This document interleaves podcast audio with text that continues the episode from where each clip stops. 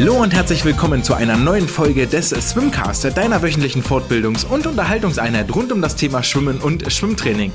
Mein Name ist André und ich freue mich, dass ihr auch in dieser Woche wieder eingeschaltet habt, um gemeinsam mit mir einen Blick in die große, weite Welt des Schwimmsports zu werfen. Und in dieser Woche richten wir unser Augenmerk auf äh, das Wettkampfbecken und in den Trainingspool von Lukas Fritzke vom Team Saarland. Wir werden uns unter Wasser begeben und die Merkmale richtig schneller Delfin Kicks beschreiben. In der Wissenschaft der Woche wird das Ganze passieren und wir betreiben Sportpolitik bei der Mitgliederversammlung des DSV.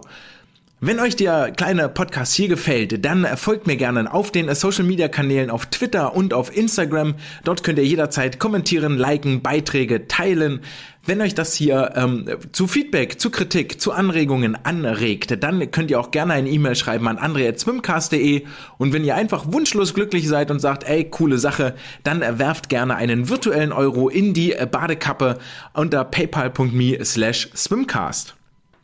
Damit dann auch genug der Vorrede. Wir starten los äh, gewohnheitsmäßig mit den News der vergangenen sieben Tage. Hier beginnen wir mit dem Thema, mit dem wir gerade aufgehört haben in der Ankündigung für diese Folge mit der DSV-Mitgliederversammlung. Denn in Kassel hat sich das oberste Gremium des Deutschen Schwimmverbandes zusammengefunden, um gemeinsam mit dem im Dezember neu gewählten Vorstand die Weichen für das kommende Kalenderjahr zu stellen. Insgesamt waren 370 Stimmen anwesend, also 370 Stimmen konnten bei den ähm, Abstimmungen abgegeben werden.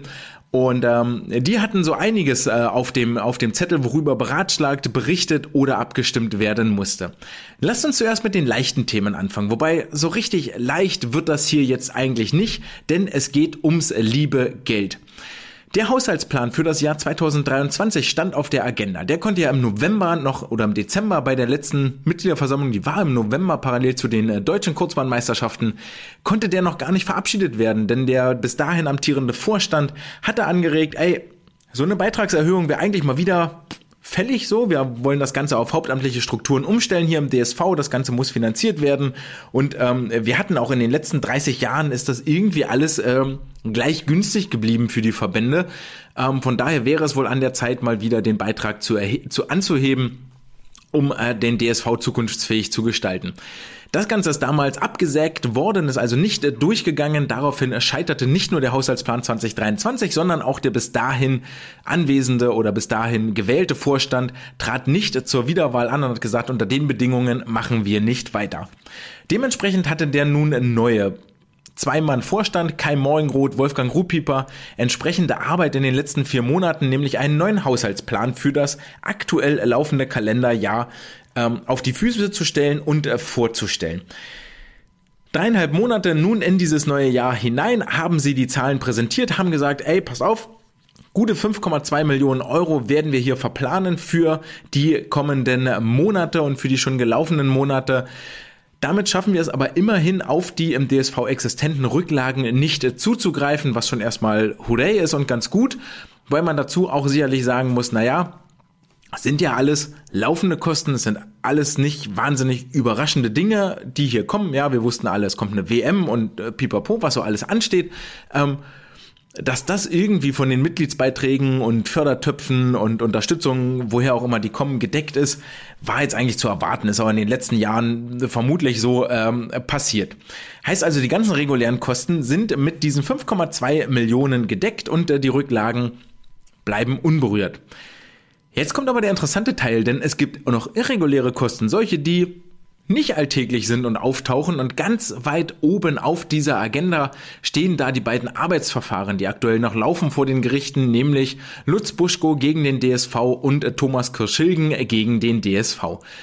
Beide sind gegen ihren Willen von ihren Ämtern enthoben, entlassen, gekündigt worden und haben daraufhin vor dem Arbeitsgericht Klage eingereicht und gesagt, ah, das ist so jetzt aber nicht rechtens. Ähm, Dagegen klagen wir. Wir müssen äh, größere Abfindungen und so weiter und so fort. Der Ruf ist geschädigt. Vor allen Dingen bei Thomas Korschilgen war das ja der Fall gewesen, der dort gesagt hatte, naja, pff, ja, wir wollten uns vielleicht außergerichtlich einigen, aber, lieber DSV, ihr habt mir hier so schwere Vorwürfe gemacht. Ich möchte, dass gerichtlich festgehalten wird in einem ordentlichen Verfahren, dass diese Vorwürfe nicht haltbar sind, dass ich mir hier nichts habe zu Schulden kommen lassen. Und ähm, wenn dabei dann noch eine größere Summe als bei einer außergerichtlichen Einigung rausspringt, dann nehme ich das auch gerne mit. Bei Lutz Buschko ähm, war der Fall dann natürlich im Zusammenhang mit den Vorwürfen von Jan Hempel ähm, des äh, sexuellen Missbrauchs gegen seinen damaligen Trainer, wurde Lutz Buschko vorgeworfen, dass er trotz äh, Wissens um diese Anschuldigungen nichts unternommen hat. Und daraufhin wurde er dann seines Amtes enthoben. Auch dagegen hat er Berufung eingelegt und möchte das Ganze gerichtlich geklärt haben. Da sind sowohl natürlich anwaltskostliche Verfahren als auch die ganzen Gerichtskosten plus etwaige mögliche Abfindungen, Lohnfortzahlungen, was auch immer an finanziellem Ausgleich an die jeweiligen Personen dort noch zu zahlen ist, stehen dort möglicherweise im Raum. Und da könnte es dann schon passieren, dass auf die Rücklagen, und so wird hier kolportiert, in siebenstelliger Höhe zurückgegriffen werden muss. Als zweites gibt es noch irreguläre Kosten im laufenden Kalenderjahr, weil es nämlich ein Aufarbeitungsteam gegen die Vorwürfe der sexuellen Gewalt gibt oder naja, das werden wir gleich nochmal etwas äh, schöner formulieren. Denn dieses Aufarbeitungsteam ist das, was in den äh, einschlägigen Medien die Schlagzeilen bestimmt hat. Im Rahmen dieser Mitgliederversammlung wurde bekannt gegeben, dass der DSV ein vierköpfiges Team berufen hat, um sich mit den Vorwürfen auseinanderzusetzen, die vor inzwischen sieben Monaten von Jan Hempel in einer auf der ARD ausgestrahlten Doku erhoben worden sind. Jetzt fragt man sich völlig zu Recht an vor den Empfangsgeräten, sieben Monate ist ein ganz schön langer Zeitraum, um so ein vierköpfiges Team zu nominieren und zu sagen, ey, hier kümmert euch mal drum, setzt euch mal mit den Vorwürfen auseinander und erstattet dann Bericht. Und jetzt sagt man aber am DSV, pass auf, wir wollen hier ein Leuchtturmprojekt haben und das soll wirklich maßstabsetzend sein für alle olympischen Sportverbände.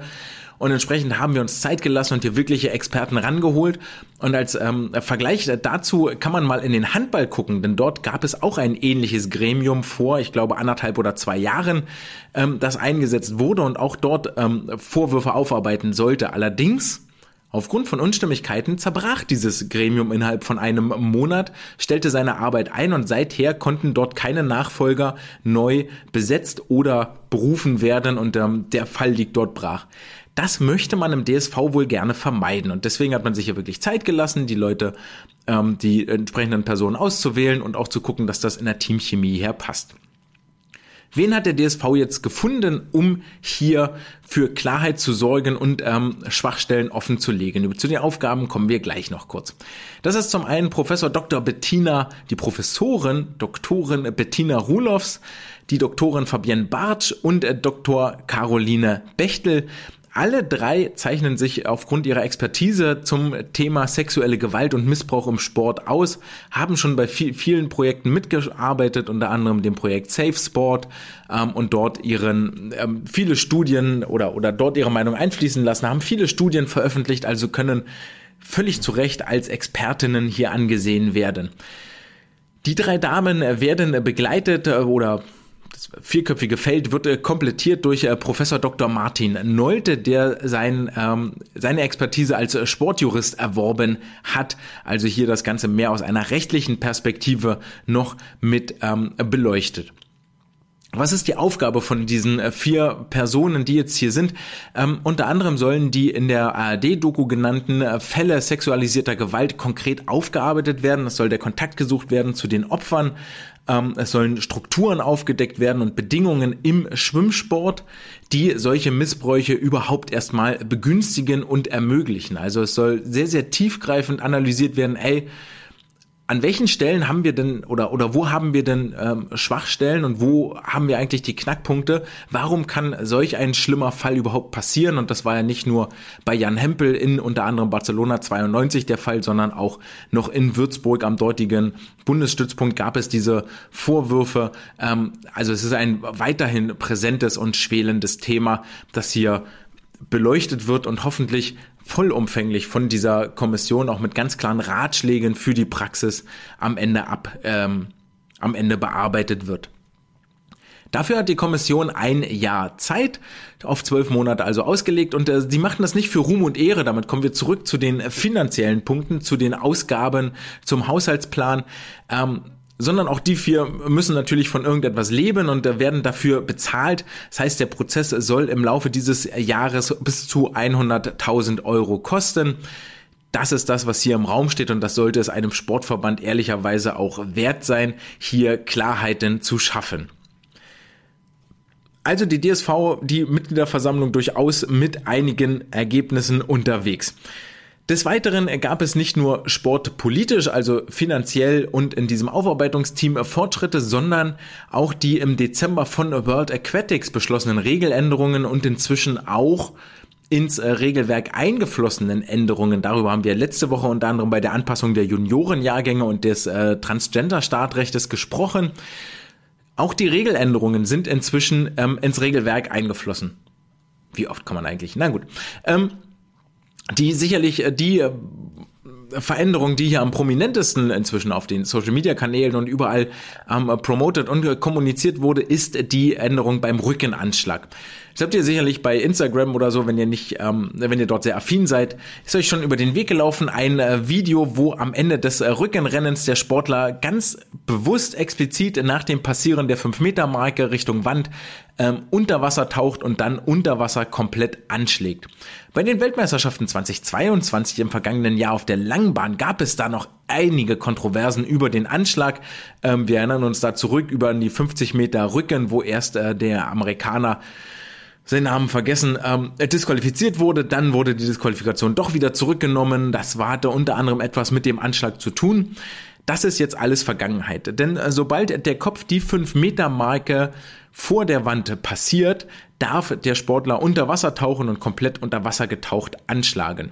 Wichtig ist hier natürlich irgendwo auch die äh, Marke festzulegen, fünf Meter vor der Wand, sonst könnte man ja einfach nach 15 Metern hochkommen, einmal kurz Luft schnappen, wieder runtertauchen und dann mit Delfin Kicks in die Wand schwimmen, solange man auf dem Rücken liegen bleibt.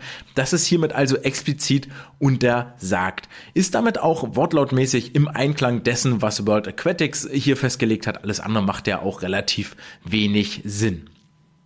Die viel entscheidendere Frage ist, sind das Ganze jetzt bloß Worte, die hier einige Sachen klarstellen, ähnlich ähm, wie zum Beispiel das beim äh, Lagenschwimmen, die letzte Lage darf alles sein, nur keine der vorangegangenen drei Lagen, oder am Ende des Tages schwimmen da trotzdem alle Kraul, ähm, oder ist das tatsächlich mehr und ein wirklicher Wettbewerbsvorteil, wenn man jetzt hier unter Wasser taucht zum Anschlag hin?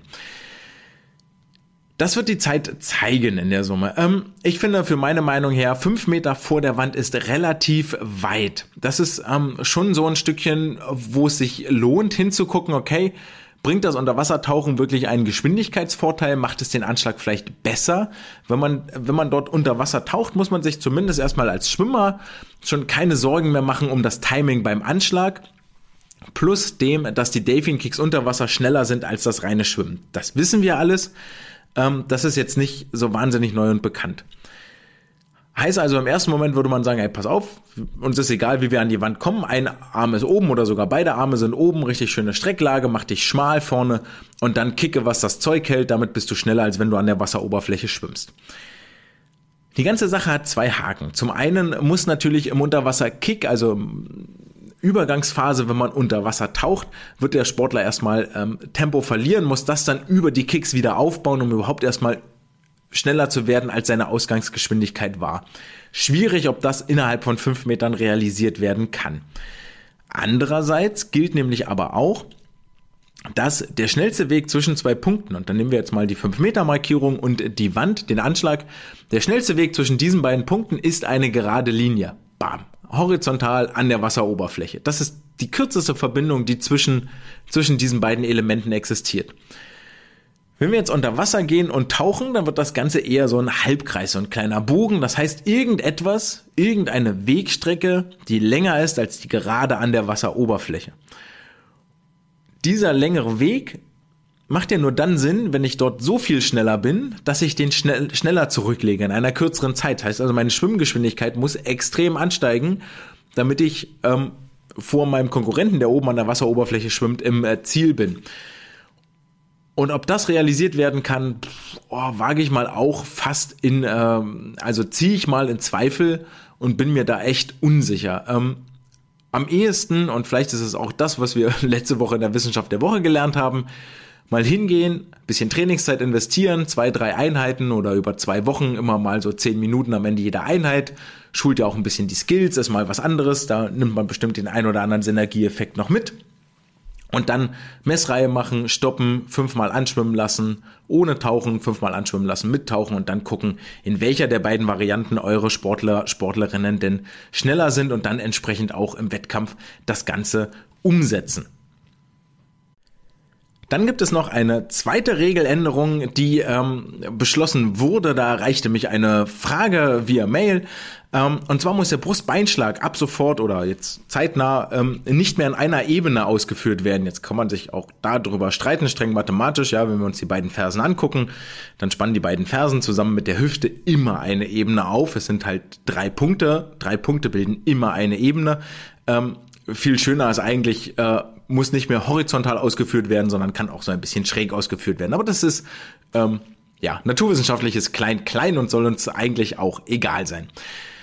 Was ist jetzt davon zu halten? Also zuallererst, ähm, ich glaube, in der normalen Schwimmbewegung, wenn der Sportler sich so ein bisschen auf die Seite dreht, also nicht mehr horizontal im Wasser liegt, sondern so ein bisschen seitlich, macht das wenig Sinn, weil dann ein Bein aus dem Wasser schlägt und das andere nicht. Es ist eher so für Leute oder für Nachwuchsathletinnen und Athleten, wo die Hüfte vielleicht nicht ganz gerade ist, wo es da Disbalancen gibt oder so, die wirklich dann gerne mal einen schiefen Beinschlag haben, der sich irgendwann wieder raustrainiert hat oder rausgewachsen hat, die werden jetzt nicht mehr disqualifiziert. Das ist vielleicht ein Aufatmen für alle, die bei der DMS Lagen schwimmen müssen, obwohl sie das Brustschwimmen nicht so richtig beherrschen, können jetzt einmal durchatmen und sagen, okay, machen wir, ähm, ich werde nicht mehr rausgeworfen.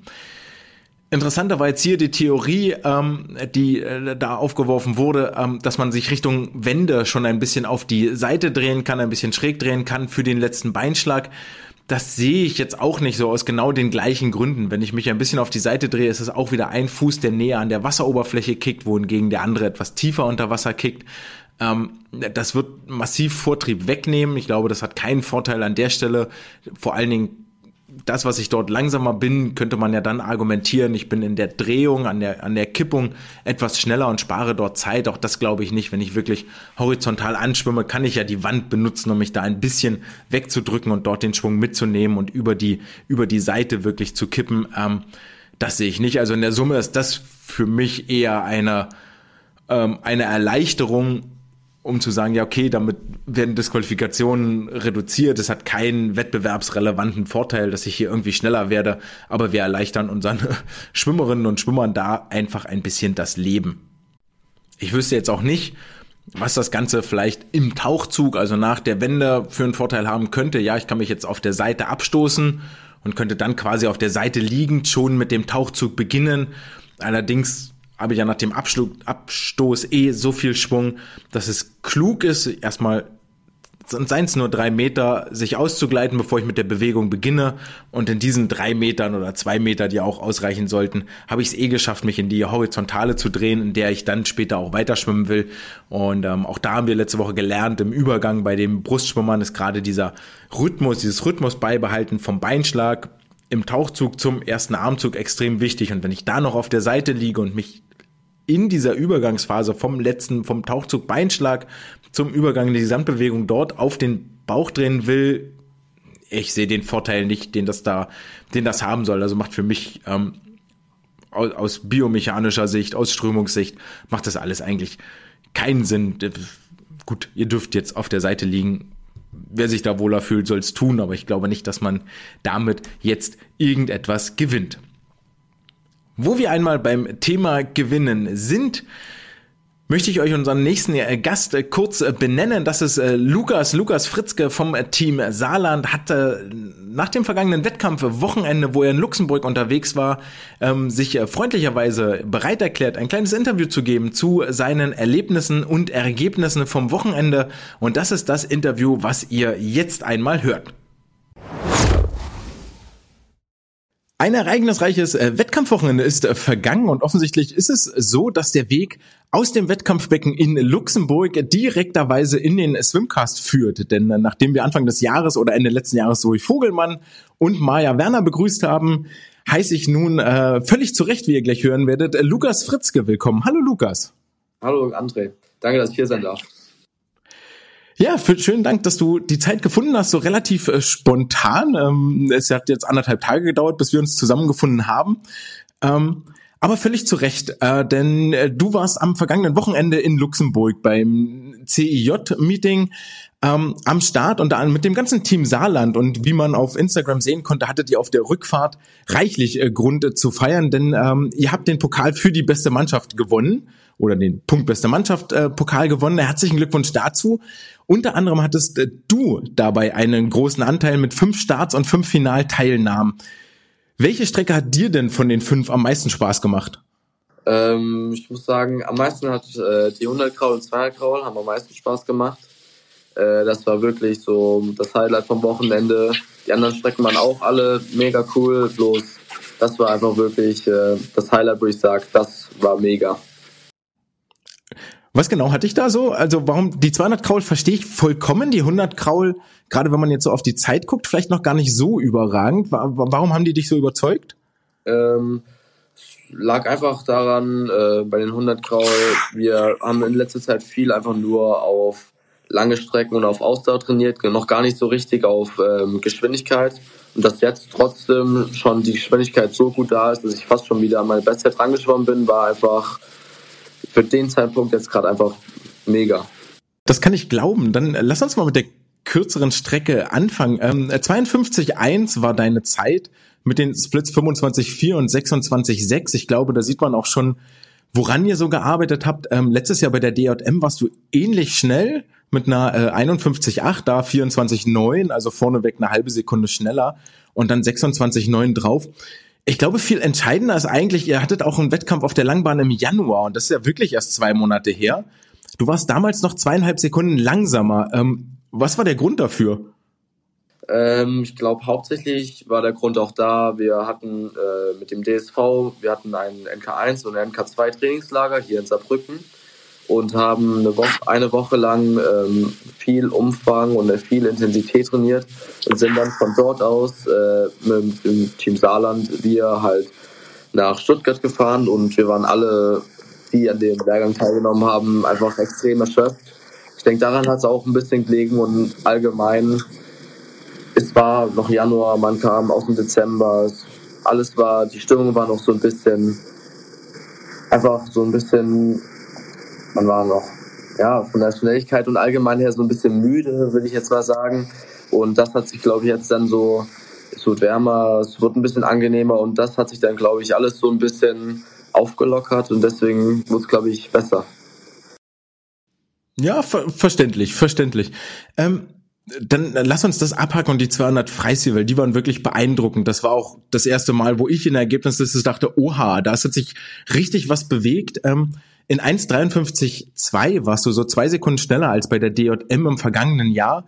Ähm, und zwar eher auch so ähm, ähm, hinten raus viel, viel schneller. Ähm, die ersten 50 waren sieben Zehntel langsamer als bei den DJM, dafür die letzte Bahn satte zwei Sekunden schneller. Du bist über die 200 Freistil auch Gesamtsieger geworden, obwohl nicht in der ältesten Kategorie warst du der schnellste im ganzen Feld. Ist das da das Training, was sich schon niederschlägt? Ähm, ich glaube schon, ja. Wir haben wirklich viel an Umfängen gemacht, viel dafür trainiert, dass wir genau hinten raus ähm, einfach stärker sind und hinten raus einfach mehr durchhalten können und dann auch ein bisschen das taktische durchgegangen, vorne sogar wirklich äh, gewollt ein bisschen langsamer angehen, dass wirklich hinten raus äh, es wirklich deutlich besser geht.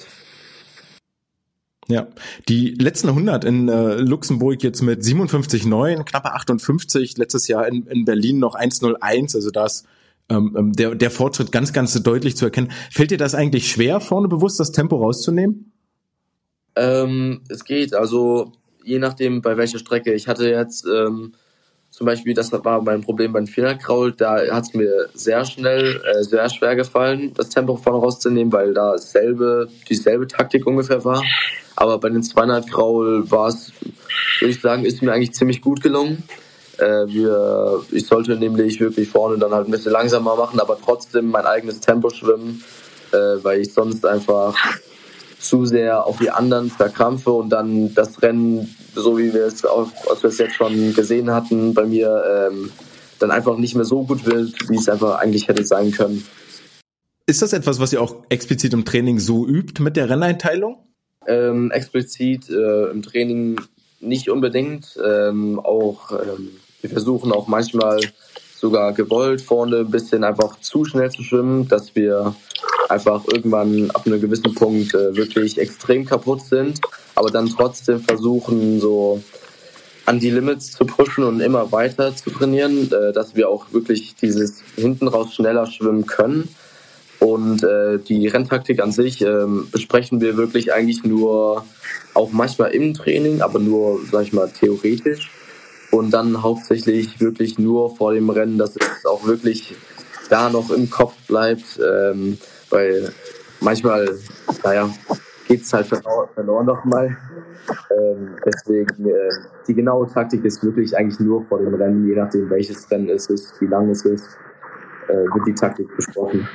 Ist das etwas, wo du selber auch einen Fortschritt schon merkst über die Saison, dass du das anders angehst und dass du da mit einem anderen Mindset reingehst? Ja, schon definitiv. Also äh, die letzte Saison und selbst als Jan neu kam äh, und wir die ersten Wettkämpfe geschwommen sind, war, hat er das erste Mal mit mir über Taktik geredet und das war für mich noch nie ein Riesenpunkt. Ähm, ich habe einfach versucht, von vornherein komplett schnell zu schwimmen und dann halt hinten raus das Beste zu geben. Aber dann hat Jan mir erklärt, dass es naja, nie, unbedingt nicht so viel Sinn macht, genau dieser Taktik zu schwimmen, sondern eher Sinn macht wirklich ähm, vorne ein bisschen langsamer zu schwimmen, aber dafür dann halt hinten raus schneller schwimmen zu können, weil das ähm, oftmals der Punkt ist, wo viele andere Schwimmer auch vielleicht in, den, in derselben Situation sind. Sie gehen, sag ich mal jetzt, fest und ähm, die Muskeln ermüden und dann in dieser Situation, dass wir nochmal draufpacken können sozusagen. Hast du schon mal angedeutet, so ich glaube, Jan ist ja jetzt seit Sommer bei euch als äh, Chefcoach, ne? Das ist ja jetzt erst im Sommer gekommen, also noch gar nicht so lange da. Merkst du da schon Unterschiede in der Trainingsphilosophie? Also gerade weil er ja auch aus seiner Zeit zumindest aus den kurzen Begegnungen, die ich mit ihm hatte, sehr geprägt ist aus äh, seiner Zeit in den USA. Ähm, also sprich, dass ihr bewusst Dinge anders angeht im Kraftraum oder im, in der Trainingsmethodik, im Techniktraining? Ja, also ähm, man merkt schon einen großen Unterschied, finde ich. Ähm, also er wirklich, ähm, wie du es auch gerade eben schon gesagt hast, er, er war selbst in den USA und ist da geschwommen und viel hat er jetzt, was er uns beibringt, hat er viel selbst da aus Amerika mitgenommen und das versucht er uns äh, auch zu vermitteln. Und ja, also man merkt es erst recht in den Umfängen, von den Umfängen her, von den Kilometern, ist alles schon ein anderes Pensum. Wir haben jetzt auch die Einheitenanzahl erhöht. Wir sind jetzt von ähm, acht auf neun und jetzt bin ich ähm, einer der einzigen, glaube ich, gerade als Langstreckenschwimmer, der zehn Einheiten jetzt auch macht. Also da merkt man halt schon vom Pensum, dass es auch anders ist und es aber auch schon was bringt. Hm. Sind das zehn Einheiten im Wasser oder auch inklusive Krafttraining? Nee, nur zehn Einheiten im Wasser. Seid ihr im Kraftraum auch unterwegs? Genau, also ich bin äh, montags und freitags im Kraftraum auch unterwegs. Ähm, also ja, für Jan, ja, also ich habe mit ihm schon öfters mal drüber gesprochen, weil ich persönlich nicht der größte Fan von Krafttraining bin. Ähm, und er meinte auch, es ist, wenn ich mal jetzt, ja, er meinte, er selbst findet Krafttraining kann man auch mit Athletik überbrücken, dass man gar kein Krafttraining machen muss, aber er hat gesagt, er würde es mir trotzdem empfehlen, erst recht auch die 200 und 400 Kraul. Aber sonst machen wir auch viel Athletik mit eigener, mit einem eigenem Körpergewicht und allem möglichen. Das ist dann ähm, Dienstags und Donnerstags. Und das ist wirklich zwischen Krafttraining und Athletik ein guter Ausgleich für mich. Hast du gerade schon selber angedeutet, ähm, dass du eher über die Langkraulstrecken kommst und die 200 ja das untere Ende vom Spektrum für dich darstellen. Äh, zurückzukommen auf Luxemburg, die 400 Freistil hast du ebenfalls die Gesamtwertung gewonnen. 402 war dort äh, deine Zeit, bist damit auch schon in einem ähnlichen Bereich unterwegs wie letzte Saison. Ähm, wobei ja dann auch über die 800 und 1500 ähm, deine Stärken noch mit mehr zum Tragen kommen. Wo würdest du im Moment sagen, liegt der Schwerpunkt? Ich würde, glaube ich, ehrlich gesagt sagen, der Schwerpunkt liegt gerade halt wirklich dem Kraftzeit deutlich besser auf den Strecken läuft. Also nicht nur, weil es jetzt gerade besser läuft, sondern weil alles ein bisschen besser zusammenpasst. Die technische Einstellung, die taktische Einstellung, es passt alles auf.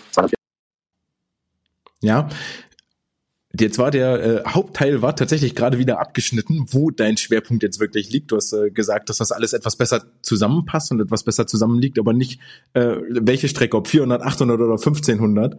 Ja, ähm, die 200 und 400. Okay, verstehe. Jetzt ist auch mit Jan zusammen und das ist mir über eure Gruppe hinweg aufgefallen, ähm, noch ein neuer Aspekt reingekommen. Du warst nämlich nicht nur über die Kraulstrecken überzeugend, sondern auch über die 200 und 400 Meter Lagen hast du dein, dein Fähnchen in die besten Liste gesetzt. Ähm, ist auch etwas, was mir aufgefallen ist. Michael Rahe zum Beispiel ist auch die 100 Delfin geschwommen. Meines Wissens nach auch eine Strecke, die er nicht wahnsinnig häufig gemacht hat. 57,06 war seine Zeit. Durchaus beachtenswert. Ist das etwas, wo ihr bewusst euch auch hin entwickelt, ähm, die andere zweite Lagen oder andere Strecken mit ins Visier zu nehmen oder ist das mehr so ein Nebenprodukt?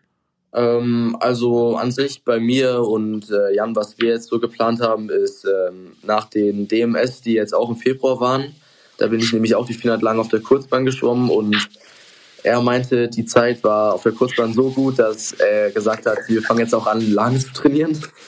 Ähm, und deswegen habe hab ich mit ihm jetzt und ein paar anderen Jungs aus der Mannschaft angefangen, ähm, sozusagen eine eigene Lagengruppe aufzumachen. Und wir trainieren jetzt ähm, extrem viel Lagen auch. Ähm, und das ist jetzt schon auch mit Kraul in, würde ich schon sagen, in den Vorderpunkt gerückt. Deine Zeit über 400 lang im Vorlauf war eine 4,36,14, hat es sich damit als schnellster fürs Finale qualifiziert und ähm, musste eine ganze Weile wühlen. Du bist letztes Jahr in Würzburg die 400 lang auf der Langbahn geschwommen, warst da neun Sekunden langsamer. Ähm, was hattest du dir fürs Finale vorgenommen? Da bist du dann am Ende disqualifiziert worden. Aber wo sollte das da hingehen? Was, welche Zeit stand inoffiziell auf der Anzeigetafel? Ähm, also inoffiziell stand auf der Tafel, äh, ehrlich gesagt, vier Sekunden langsamer als im Vorlauf.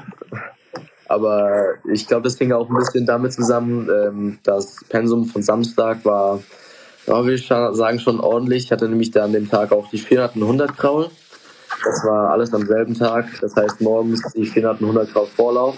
Und dann war mittags äh, innerhalb von einer Stunde die 400 Kraul, 100 Kraul und 400 Lagen als letztes im Finale. Ähm, und deswegen schätze ich, hat mir am Ende dann ein bisschen die Kraft gefehlt, aber sonst ähm, wenn es ein Einzelstart gewesen wäre, die 400 Lagen, würde ich sagen, wäre es bestimmt noch mal schneller gegangen. Ich meine, Finale ist immer eine andere, andere Atmosphäre. Und ähm, ich glaube, da wäre vielleicht noch mal eine Sekunde oder eineinhalb drin gewesen. Aber auch schon jetzt von den süddeutschen lange Strecke, vor auf jetzt war auch schon wieder, glaube ich, drei Sekunden Verbesserung. Deswegen würde ich sagen, war das an sich schon ganz gut. Ich hatte da letzte Woche auch drüber gesprochen. Ähm, also erstmal respektables Programm ähm, mit den 400 Kraul, 100 Kraul und dann noch 400 Lagen drauf. Ist dann verständlich, dass irgendwo die Kraft weggeht. Völlig klar.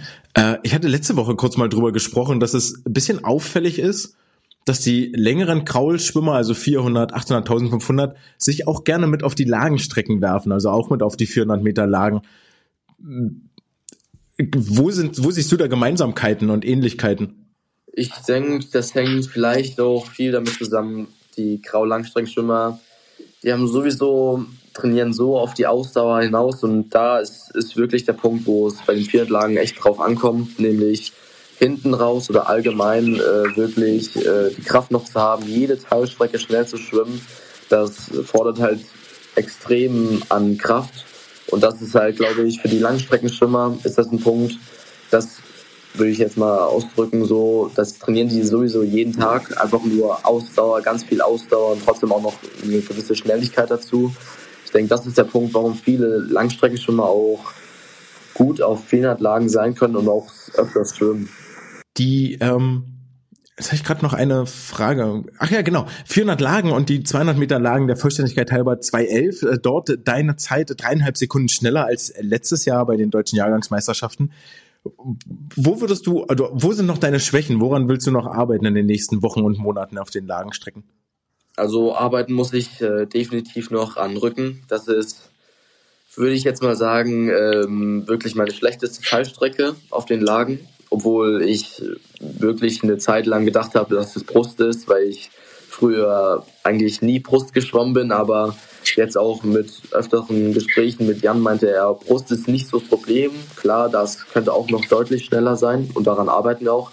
Aber Rücken ist wirklich, wirklich in Anführungsstrichen jetzt mal so schlecht, dass es äh, bei meinen Lagen teilweise mich echt, naja, ein bisschen runterzieht sozusagen.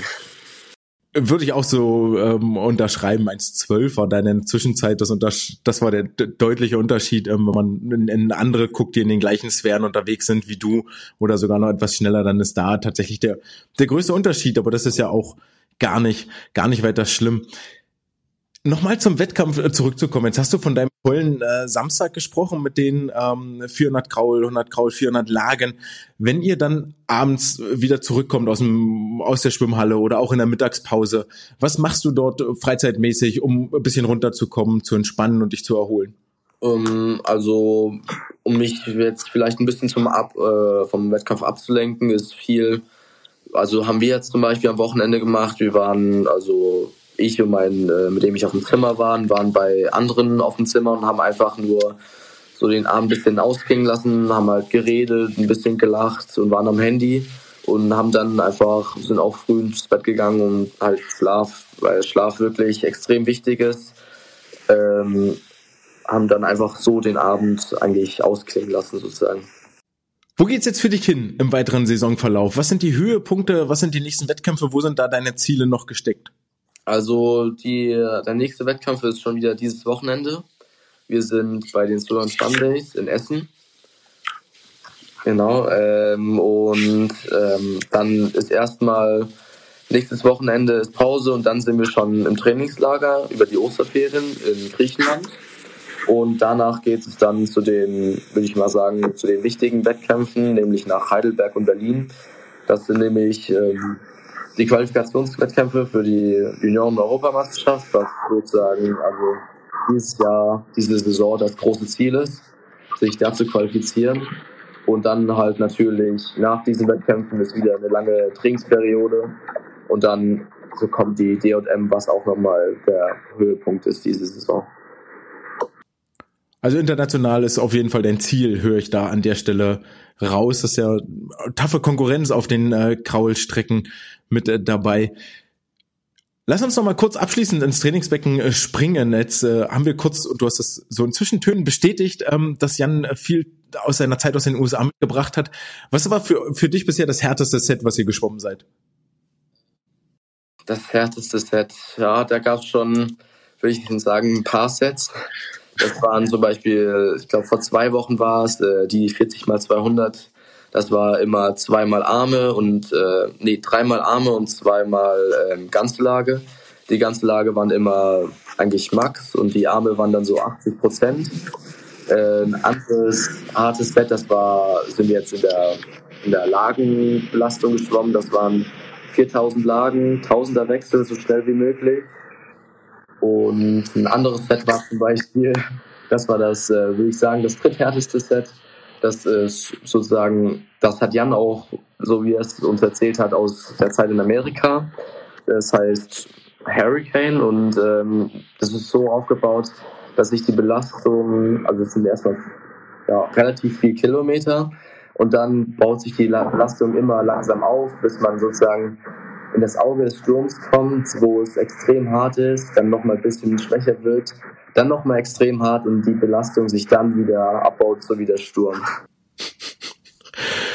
Okay, ja, das klingt tough. Das äh, klingt nach viel, viel harter Arbeit, die sich aber offensichtlich so an den Zeiten jetzt erstmal auszahlt und ich hoffe, dass es das auch in den kommenden Wochen und Monaten tun wird, dass du deine, deine Ziele erreichst und ähm, sage herzlichen Dank für die Zeit und für die Einblicke in deinen Trainingsalltag und den Wettkampfalltag. Kein Problem, ich habe mich zu bedanken. Dann alles Gute für die Zukunft und ich hoffe, wir sehen uns am Beckenrand, Lukas. Viel Erfolg, bleib gesund. Dankeschön.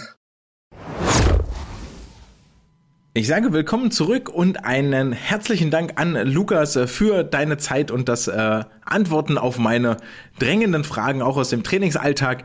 Ähm, vielleicht habt ihr das ein oder andere mitgenommen für euren Trainingsprozess, also 40 mal 200 oder ähnliche Geschichten. Das bringt uns auch zu den Wettkämpfen der vergangenen Woche. Und hier waren das vor allen Dingen die jüngeren Jahrgänge. Und wir beleuchten mal ein bisschen auch die letzten zwei Wochen, die für Furore sorgten. Da war es nicht nur Lukas, der im 06er Jahrgang bei den Jungs oder ein Michael Raje, der dort beim 06er Jahrgang bei den Jungs für Furore sorgten in Luxemburg, sondern auch bei den sächsischen Meisterschaften in Leipzig oder Dresden, da müsste ich jetzt lügen, in einer der beiden äh, großen sächsischen Städte ging es richtig schnell äh, zur Sache. Es war unter anderem äh, Sascha Macht von der SSG Leipzig, der über die 100 Meter Delfin in 55,80 jetzt die Spitzenposition in seinem äh, Jahrgang einnimmt und auch über die 100 Meter Rücken seiner bis dahin eigentlich Paradedisziplin 58,18 äh, schwamm und auch hier richtig schnell unterwegs gewesen ist. Damit blicken wir zurück nach Luxemburg nochmal kurz dort ins Wettkampfbecken, wo Fiona Kufal für den SC Wiesbaden ähm, einige Fabelzeiten ins Wasser brachte über die 100 Meter Brust in 1.12.49, jetzt schon zwei Sekunden schneller ist als im letzten Jahr bei den deutschen Jahrgangsmeisterschaften, sich auf Platz zwei ihrer Jahrgangsbestenliste schwamm, über die 50 Freistil in 26,75 sich sogar ganz nach oben an die Spitze setzte und über die 200 Freistil jetzt auch wieder nach 2.05.60 die Anschlagmatte berührt hat, damit auf dem gleichen Niveau agiert wie bei den letztjährigen deutschen Jahrgangsmeisterschaften. Damit zeigte sie nicht nur, dass über über die Kraulstrecken und Bruststrecken mit ihr zu rechnen ist, sondern generell eine gewisse Vielseitigkeit hier vorherrscht und eigentlich interessant für mich an der Stelle, dass sie nicht eine einzige Lagenstrecke geschwommen ist und wenn wir da auf die vergangenen DJMs zurückblicken, waren das eigentlich in der Regel so neben den Kraulstrecken ihre Schwerpunkte gewesen. Also hier vor allen Dingen das, was ich mit ähm, Lukas auch schon im Interview angesprochen habe, ein bisschen Vielseitigkeit dabei, auch mal Nebenstrecken abkaspern, äh, Nebenstrecken ab, abklopfen, ähm, wie es denn dort gerade ist und wie es dort gerade läuft. Das ähm, ist ja so ein Thema, das sich äh, generell durchzieht und das finde ich auch eigentlich sehr, sehr schön, gerade bei den ähm, jüngeren Jahrgängen etwas, was sich so durchzieht. Da werden wir gleich nochmal drauf kommen. Ebenfalls in Luxemburg unterwegs war die SG Dortmund mit ihrem äh, seit dieser Saison amtierenden Chefcoach Tobias Heinrich. Der hat unter anderem die in diesem Jahr 17 Jahre alt werdende Selina Springer dabei und die hat sich offensichtlich ordentlich was vorgenommen, denn insgesamt gab es für sie über die drei Wettkampftage verteilt 15 Starts, bei denen sie ähm, ihre Duftmarke hinterlassen konnte und das gelang ihr vor allen Dingen über die 100 Meter Freistil, wo sie nach 56,76 Sekunden die deutsche Spitzenposition übernahm in ihrem Jahrgang. Generell muss man sagen, dass bei den 06er Mädels gerade wahnsinnig viel Bewegung drin ist. Also das wird richtig, richtig spannend. Das gibt's auch noch bei einigen anderen Jahrgängen, aber hier war es wirklich extrem, vor allen Dingen über die 100 Meter Freistil. Denn von den schnellsten sieben Zeiten, die aktuell in der besten Liste drinstehen, stammen sechs aus dem März 2023 und da ist ja gerade mal zweieinhalb, drei Wochen alt. Da war es unter anderem auch Jette Lenze in 57,30 Sekunden, die in Sindelfingen überzeugen konnte über diese Strecke, damit jetzt aktuell sich, glaube ich, auf Platz 3 oder Platz 4 in der besten Liste einreiht ebenfalls bei den 06er Mädels über die 100 Meter Freistil. Wie gesagt, wahnsinnig viel Bewegung drin ist äh, Lise Seidel jetzt zu finden. Sie schwamm vor zwei Wochen in Sachsen in 57,08 Sekunden. Damals die Spitzenposition, musste jetzt auf Platz zwei zurückrücken. Drei Zehntel hinter der führenden Selina Springer.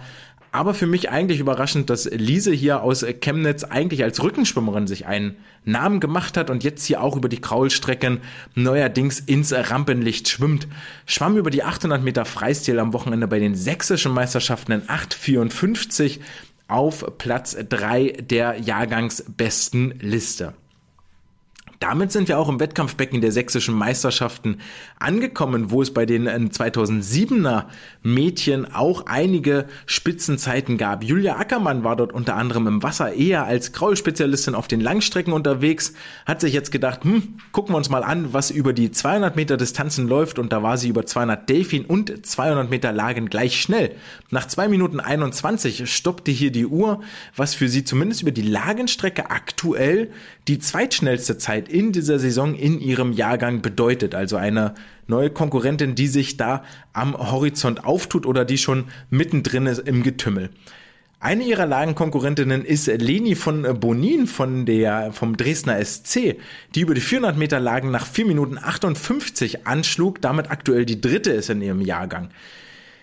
Da geht's auch richtig eng zu dort vorne. Es führt nämlich eine gewisse Julia Ackermann, die 4,57 schwamm im März in Dresden, gefolgt von Noel Benkler, die auch mit 4,57 in der besten Liste drinsteht. Ihre Zeit stammt aus dem Dezember in Rotterdam, dort äh, im Wasser unterwegs gewesen und jetzt äh, Leni von Bonin in 4,58 auf Platz 3. Also wenn das so weitergeht, dürfen wir uns auf richtig spannende Duelle in Berlin bei den DJM freuen. Dann gab es noch einen Wettkampf in Sindelfingen, der das Thema Vielstarter nochmal aufgreift, denn Ramon Klenz war hier mit der Neckarsulmer Sportunion unterwegs, die mit einem sehr großen Team dort vor Ort waren. Aber Ramon war derjenige, dessen Name permanent quasi durch die Halle schallte. 18 Starts in zwei Tagen hatte er zu absolvieren, darunter einige Finals, auch ein 50 Meter Freistil ähm, Skins Race, wo er mehrfach auf den Startblock durfte. Damit summiert sich das relativ schnell auf und ich glaube, es war ein sehr, sehr toughes äh, Wochenende. Es bleibt also festzuhalten, dass es jetzt gerade im März darum geht, eine gewisse Wettkampfhärte zu entwickeln. Für mich herausstechend äh, für Ramon war die 100 Meter Freistilzeit. 51,3 Sekunden war schon aller Ehren wert, gerade bei äh, Beachtung dieses Wettkampfprogrammes. Er hatte sich dafür entschieden, dann aber keine 200 Delfin zu schwimmen, die ja eigentlich seine Spezialdisziplinen sind. Dafür war er unter anderem über die 400 Meter Freistil und 200 Meter Freistil unterwegs. 200 Freistil neue Bestzeit für ihn im Wasser 1,52. Auch die 100 Meter Rücken unter anderem, also hier ebenfalls analog zu zum Beispiel einem äh, Lukas Fritzke, Michael Raje, einem äh, Sascha Macht oder den ganzen Mädels, die ich genannt habe, ein bisschen die Nebenstrecken abklopfen und mal gucken, was dort so geht. Zu guter Letzt aus dem vergangenen Wochenende werfen wir einen Blick auf die 2008er Jungs, denn hier war Leo Leverkus äh, von der SG Karlsruhe in Sindelfingen unterwegs, schwamm die 400 Meter Freistil 40968, eine wirklich bemerkenswerte Zeit, allerdings tut sich auch hier Konkurrenz auf, denn vom Team Saarland von der SSG Saar Max Ritter war ein gewisser Leo Ilias Baumann in Luxemburg im Wasser, schwamm dort in 408,9, nochmal acht Zehntel schneller als Leo in Sindelfingen. Und auch über die 200 Meter Lagen war Leo richtig flott unterwegs. 2.15.11 hier seine Zeit. Und auch dort gab es ein Fernduell mit Leo Ilias Baumann. Die beiden Leos treten hier gegeneinander an. Er schwamm in Luxemburg 2.15.19, also beide trennen lediglich 8 Hundertstel und damit auch Platz 1 und 2 in der deutschen Bestenliste. Es zeichnet sich also auch hier für Berlin für die DJM ein neues Duell im 08er Jahrgang ab, nachdem es in den letzten Jahren häufig hieß Leo gegen David Cicero aus Regensburg. Der schwamm über die 200 Lagen, eine 220 in Nürnberg im März, also ist da noch ein ganzes Stückchen weg von den beiden anderen Leos. Soweit der kurze Wettkampfrückblick. Richtig spannend wird es ja dann in den kommenden vier Wochen, wenn die WM und äh, JDM-Quali losgeht. Deswegen sind auch die ganzen Großen aktuell im Trainingslager unterwegs an den verschiedenen Standorten, die man so kennt. Ähm, und wer da auf den Social Media Kanälen folgt, der kann da gerne mal richtig neidisch werden auf all die Sonnenaufgänge oder Sonnenuntergänge oder das Training im Freibad unter der Sonne. Für mich zumindest blutet da so ein kleines bisschen das Herz und ich denke, hm, da wäre ich eigentlich auch gerne wieder, weil das waren schon echt die ähm, coolsten äh, Wochen mit im Jahr, die man so mitmachen konnte, dort als äh, Squad, wenn man richtig gute Laune hat, äh, ähm, dort im Becken die Bahnen zu ziehen und wirklich alles im Pool zu lassen und alles dafür zu geben, dass es bei den kommenden Wettkämpfen richtig, richtig gut läuft. Stichwort richtig gut laufen. Das soll nicht nur denen vorbehalten sein, die beim äh, Wettkampf im oder die im Trainingslager in der Sonne unterwegs sind, sondern auch allen, die zu Hause geblieben sind. Deswegen kennt ihr es schon. Die Wissenschaft der Woche soll euch praktische Hinweise geben, soll euer Training äh, bereichern, soll euch klüger und schlauer machen, soll euer ähm, generelles Schwimmwissen ein bisschen aufpolieren und auf dem aktuellen Stand halten. Heute widmen wir uns Teil 2 unserer Delfin Kick Serie und es wird schon viel, viel praktischer, als das noch in der vergangenen Woche der Fall war. In der vergangenen Woche haben wir ja auch ein bisschen darüber gelernt, okay, wie hm, mit welchen einfachen Mitteln, und habe ich heute auch schon mal kurz skizziert, mit welchen einfachen Mitteln kann ich denn neue Dinge testen und implementieren und überhaupt rausfinden, ob die gut sind oder ähm, ob sie vielleicht gar keinen Vorteil bringen. Und heute gucken wir uns explizit an, was macht denn schnelles Schwimmen wirklich aus. Und nachdem wir auch nochmal letzte Woche uns angeguckt haben, dass wir uns äh, den, den bestmöglichen Übergang für Schwimmarten angeguckt haben und wann der Start der Kraulbeinbewegung ist, also einen wahnsinnig kleinen Bereich der Tauchphase wirklich nur rausgepickt haben, um dort den Fokus, den Scheinwerfer drauf zu lenken und dort schon eigentlich eine Zeitersparnis von ungefähr einer Zehntel erreichen konnten, ähm, können wir uns nur mal vorstellen, was in dieser Woche dann so alles drin ist, wenn wir gelernt haben, welche, an welchen Stellschrauben, an welchen Faktoren wir denn drehen müssen, um dies äh, perfekte Tauchphase, die perfekten Delfin Kicks schwimmen zu können. Und so ist auch der Titel des heutigen Papers, das ich vorstelle. Es heißt äh, The Determinant Factors of Undulatory Underwater Swimming Performance, a Systematic Review. Die deutsche Übersetzung heißt also die bestimmenden Faktoren der undulatorischen Unterwasserschwimmbewegung, also der Delfin Kicks, ganz einfach gesagt, ein systematisches Review. Damit haben sich auseinandergesetzt ein gewisser Herr Ruiz Navarro, Herr Cuanca Fernandez, ein gewisser Herr Sanders, Herr Arellano. Das sind spanische und australische Forscher mit durchaus klangvollen Namen. Veröffentlicht wurde das Ganze im Mai 2022 im Journal of, wir gucken das nochmal, Journal of Sports Sciences. Klingt ja eigentlich ganz nett, da weiß man, was einen erwartet.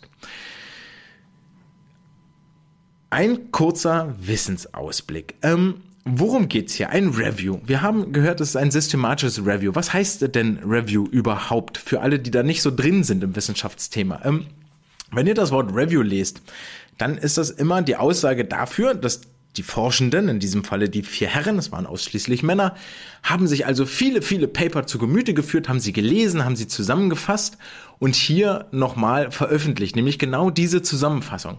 Das heißt für uns als Leser, wir müssen nicht mehr uns durch all diese 30 glaube, in dem Falle waren es knapp 20 einzelne Paper klicken und lesen und dort versuchen, das Wichtigste für uns rauszuziehen, sondern das haben die Forschenden schon gemacht und es reicht uns eigentlich, wenn wir uns durch diese 13 Seiten, die das hier sind, durchwühlen, durchkämpfen und dann haben wir was gelernt.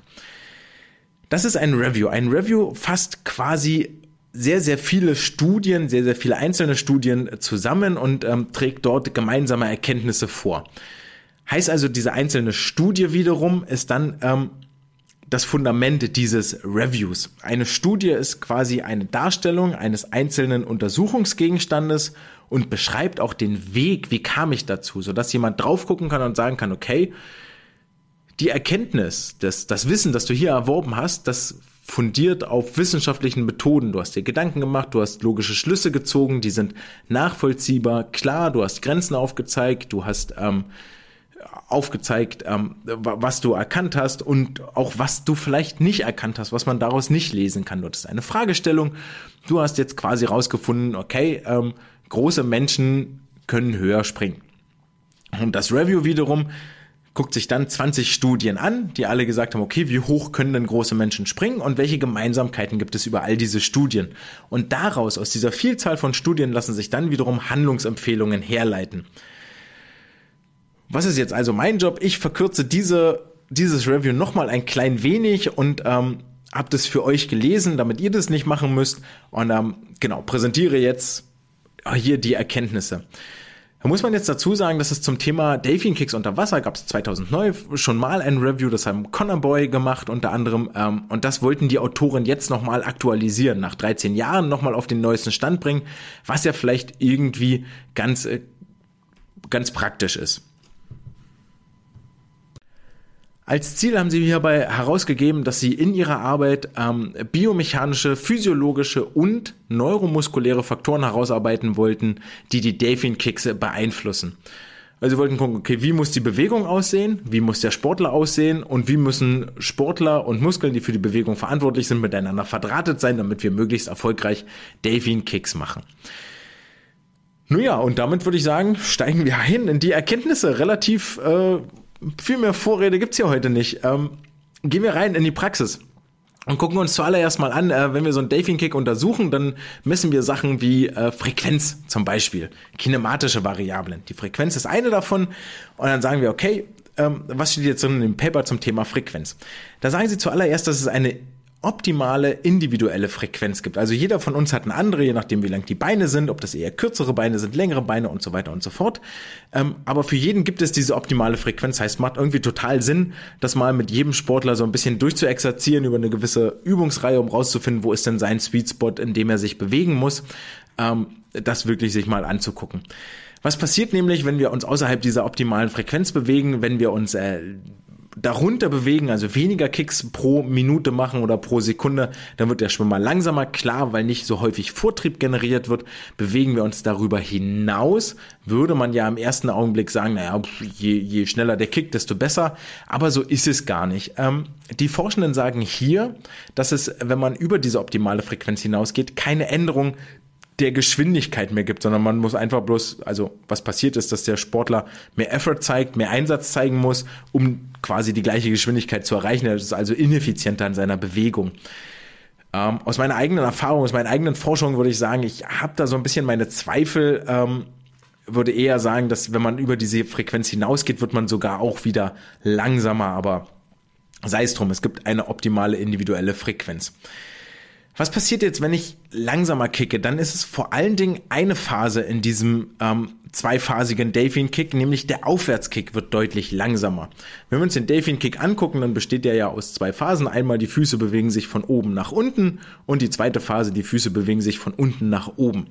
Und äh, wenn die Frequenz langsamer wird, dann wird vor allen Dingen der Aufwärtskick langsamer. Und dieser Aufwärtskick wird uns noch im Folgenden weiter begleiten. Im Weiteren sagen sie bezüglich der Frequenz, je größer die maximale Geschwindigkeit der G10, desto größer die Tauchgeschwindigkeit. Also völlig klar, je schneller ich die Füße nach unten oder nach oben bewege, desto höher ist eigentlich in der Regel meine Frequenz, desto höher ist auch die Geschwindigkeit. Wiederum, und das fand ich dann doch wieder interessant und überraschend, ähm, die Amplitude der Zehen korreliert nicht mit der Geschwindigkeit. Also man kann jetzt nicht sagen, äh, je mehr ich die Füße nach oben und unten bewege, desto schneller bin ich, oder je weniger ich sie nach oben und unten bewege, desto schneller bin ich, sondern das spielt eigentlich gar keine Rolle. Ähm, hat viel mit anderen Dingen zu tun. So, je homogener die Versuchsgruppe, auch das kam über diese ganzen Studien hinweg, die sie sich angeguckt haben, über diese ganzen Studien hinweg hin, heraus, je homogener, also je gleichartiger die Versuchsgruppe, desto entscheidender ist die Frequenz. Also ähm, wenn ich mir nur Weltklasse-Athleten angucke, dann machen die das alle irgendwie gleich, die Bewegung, und dann kann man schon sagen, ja, ja, gut, derjenige, der schneller kickt, der schwimmt auch schneller. Wenn die Gruppe sehr heterogen ist, also sehr unterschiedlich in ihrer Leistungsfähigkeit, dann ist die Kickfrequenz auf einmal nicht mehr entscheidend. Das heißt, wenn ich gute von schlechten Sportlern unterscheiden sich nicht darin, dass die guten Sportler schneller kicken, sondern die machen andere Sachen richtig. Ja, es ist nicht, je schneller ich mich bewege. Was diese anderen Sachen sind, dazu kommen wir dann jetzt gleich. Eine der Sachen, die bei ähm, schnelleren Schwimmern weshalb sie vielleicht überhaupt schneller sind, ist wieder das, was wir auch schon ähm, bei in der Gesamtbewegung haben, ist diese Distanz pro Kick an der Stelle. Ansonsten ist es immer Distance per Stroke, ja, wer mehr Meter zurücklegt mit dem Kraularmzug, der ist in der Regel auch schneller. Hier ist es dann die Distance per Kick. Je größer die ist, desto schneller sind die Sportler eigentlich oder Sportlerinnen. Ähm, Genau, und was sie aber auch sagen, und jetzt wird's eigentlich ganz spannend, diese Distance pro Kick hängt auch ab von der Frequenz. Ist natürlich völlig klar. Je hochfrequenter ich schwimme, also je mehr Kicks ich mache, bleibt natürlich die Frequenz, äh, der, der zurückgelegte Weg nicht gleich, weil ich ja immer wieder schneller unten bin, statt wenn ich den äh, Schwung zum Beispiel immer ausgleiten lasse. Ja, dann ist die Distance per Kick maximal. Deswegen finde ich diesen Faktor immer ein bisschen schwierig und würde eher sagen, okay, wenn ich mir das angucke, äh, Distance per Stroke oder Distance per Kick, dann sollte ich schon eine Geschwindigkeit vorgeben. Zum Beispiel, ey, ich möchte, dass du 20 Sekunden brauchst für die 15 Meter Delfin Kicks. 20 ah, ist vielleicht viel, sagen wir 13 Sekunden für diese 15 Meter Delfin Kicks.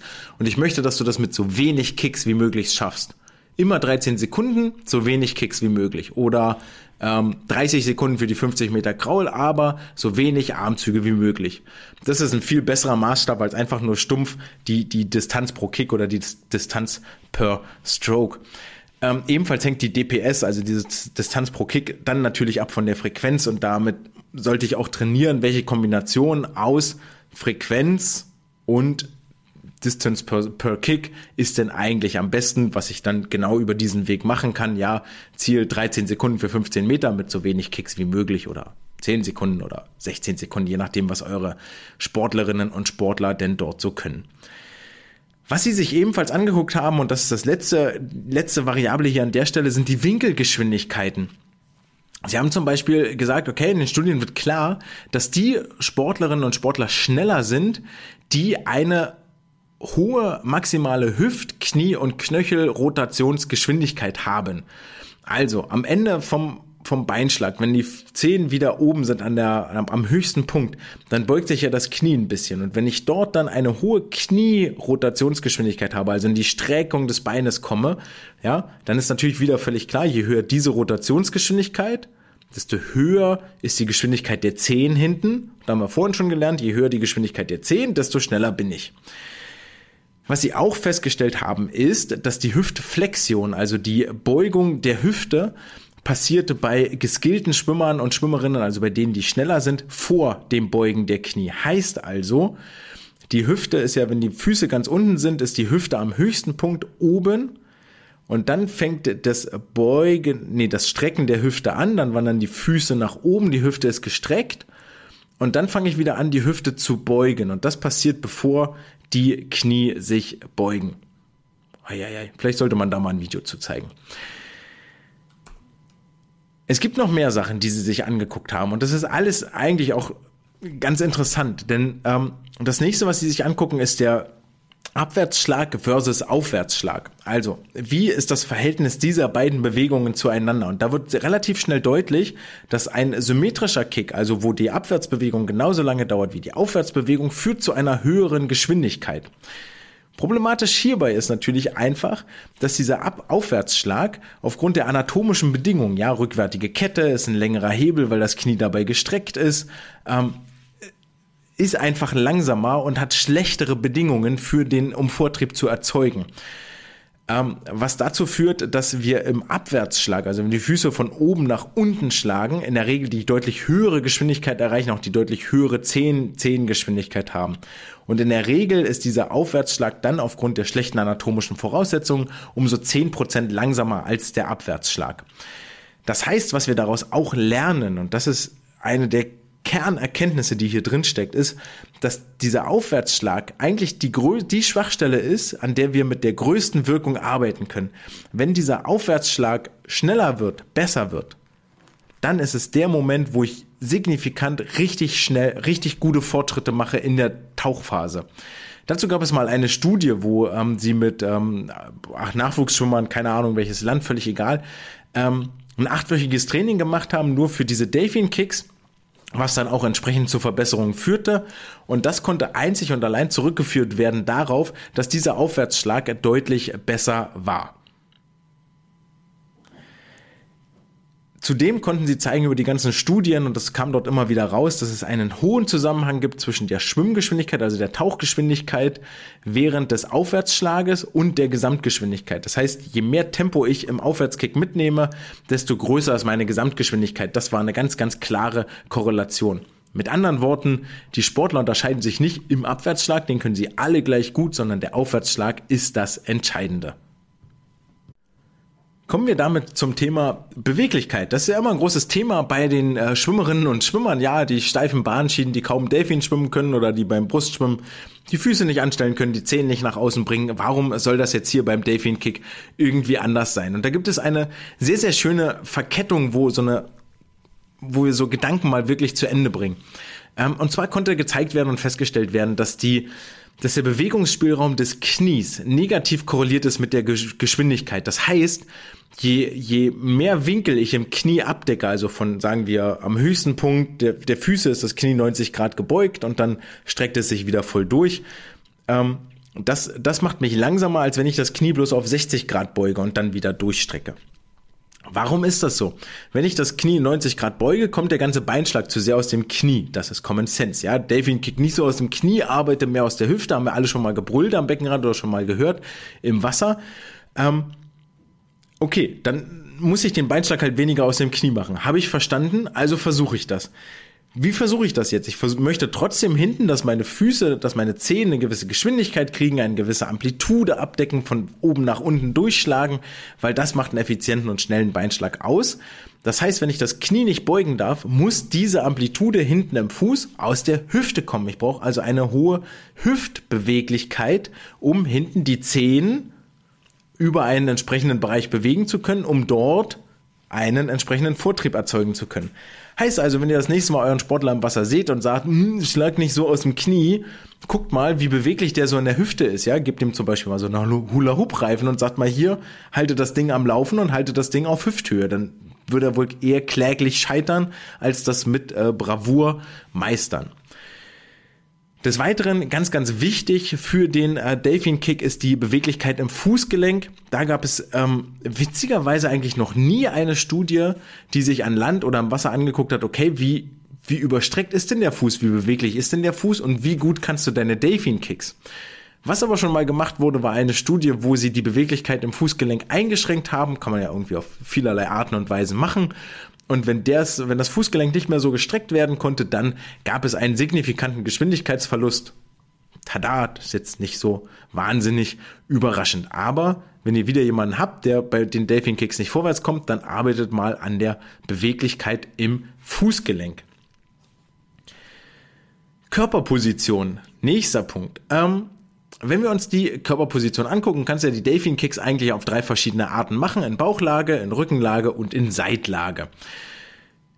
Jetzt haben die äh, Forschenden oder die, ja, die Lesenden hier eigentlich in den ganzen Studien nicht festgestellt, dass es zwischen Bauch- und Rückenlage wirklich Unterschiede gibt. Also weder hinsichtlich der Schwimmgeschwindigkeit noch hinsichtlich Kicksymmetrie, also Zeitraum, Zeitdauer für den Abwärtsschlag, Aufwärtsschlag, die Kickfrequenz ist gleich, die, die Distanz pro Kick ist gleich, die Gelenkamplituden sind gleich, alles easy peasy. Also wenn ihr Delfin Kicks trainieren wollt, könnt ihr das in Bauchlage genauso gut wie in Rückenlage machen. So.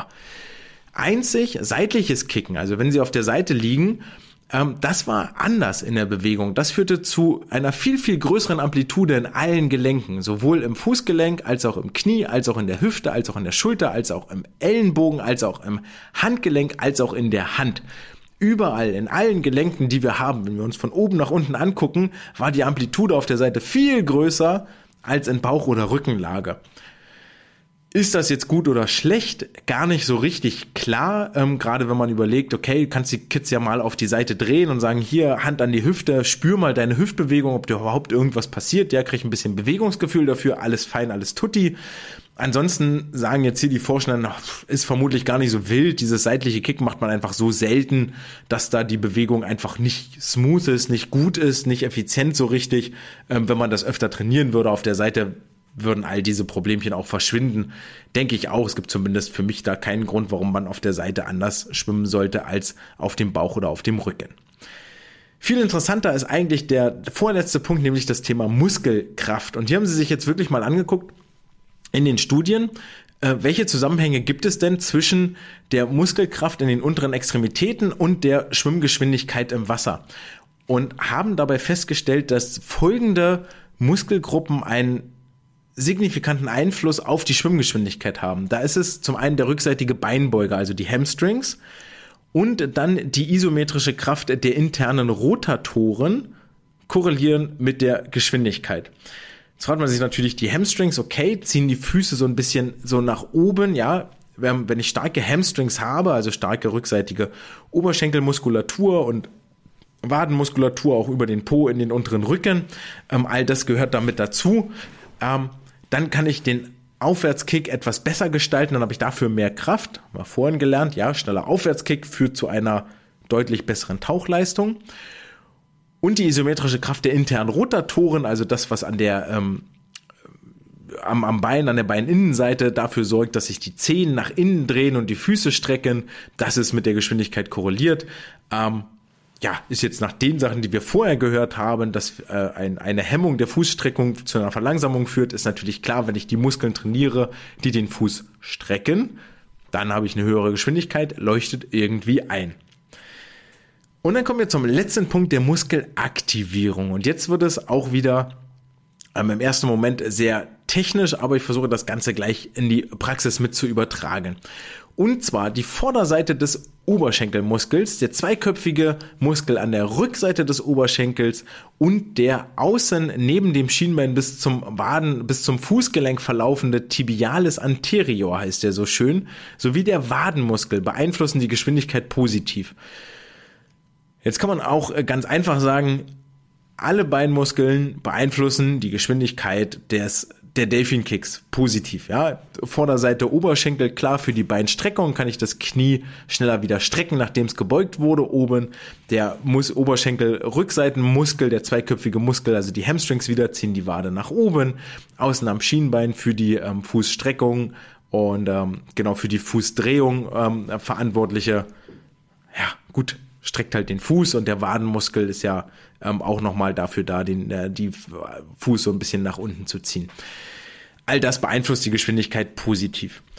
Viel interessanter ist allerdings ein Punkt, den sie hier noch ähm, ganz am Ende deutlich machen und der mir bis dahin eigentlich gar nicht so richtig klar war, ist die Tatsache, dass eine schnelle Umkehr an den Extrempunkten, also sowohl am höchsten als auch am tiefsten Punkt der Delfin Kicks, ähm, dazu führt, dass ich ähm, schneller schwimme und schneller vorankomme. Und jetzt möchte man auch wieder sagen, naja, klar, hat mein Trainer schon in den 90ern gesagt, hier schnell, schnell weg, unten, oben, peitschenartige Bewegung, lalala.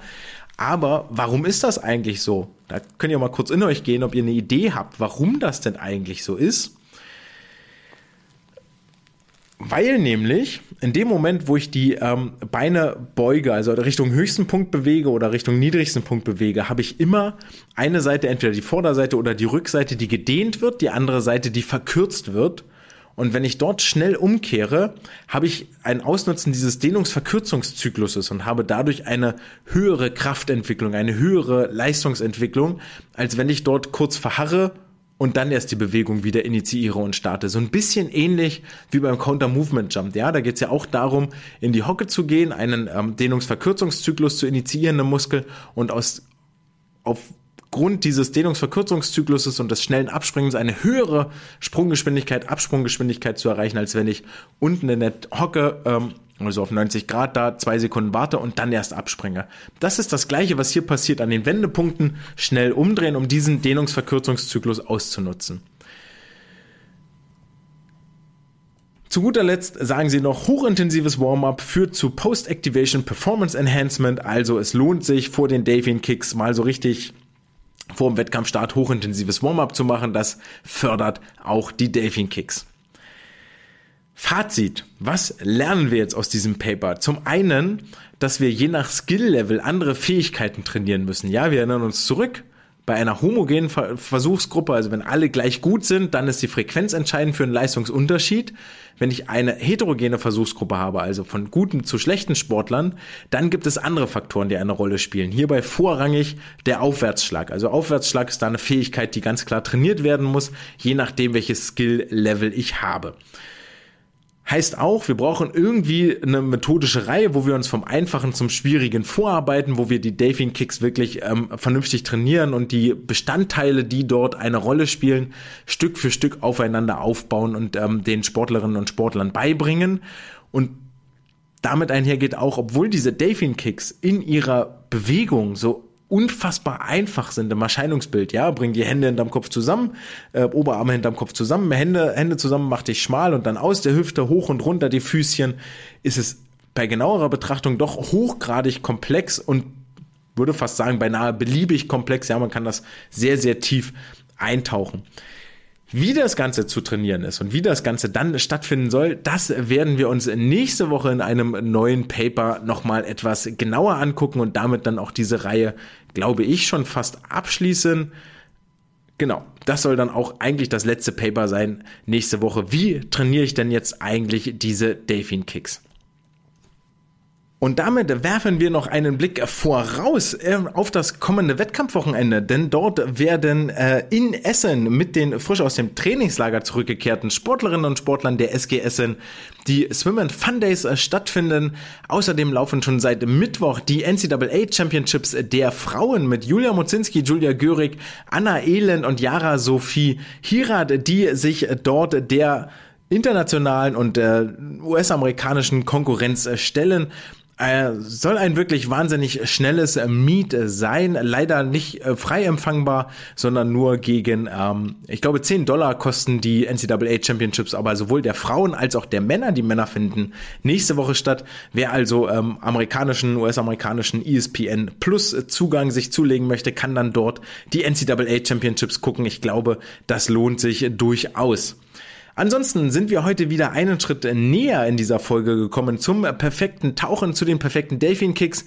Wir haben einen Blick in die Zukunft des deutschen Schwimmverbandes geworfen, zumindest aus sportpolitischer Sicht, haben Regeländerungen besprochen, die wir in den nächsten Jahren vielleicht sehen oder vielleicht auch nicht äh, in der Umsetzung sehen werden. Und mit diesen Worten möchte ich mich für diese Woche verabschieden. Äh, ganz aller Kürze und Knappheit. Wünsche euch viel Erfolg, egal wo ihr unterwegs seid. Genießt die Sonnenstunden, wenn ihr im Trainingslager unterwegs seid. Und wir hören uns nächste Woche wieder, dann mit einer kleinen äh, Sonderfolge und dann mit einer regulären Folge wieder in zwei Wochen. Das war's erstmal für heute. Alles Gute für euch. Bis dann. Ciao.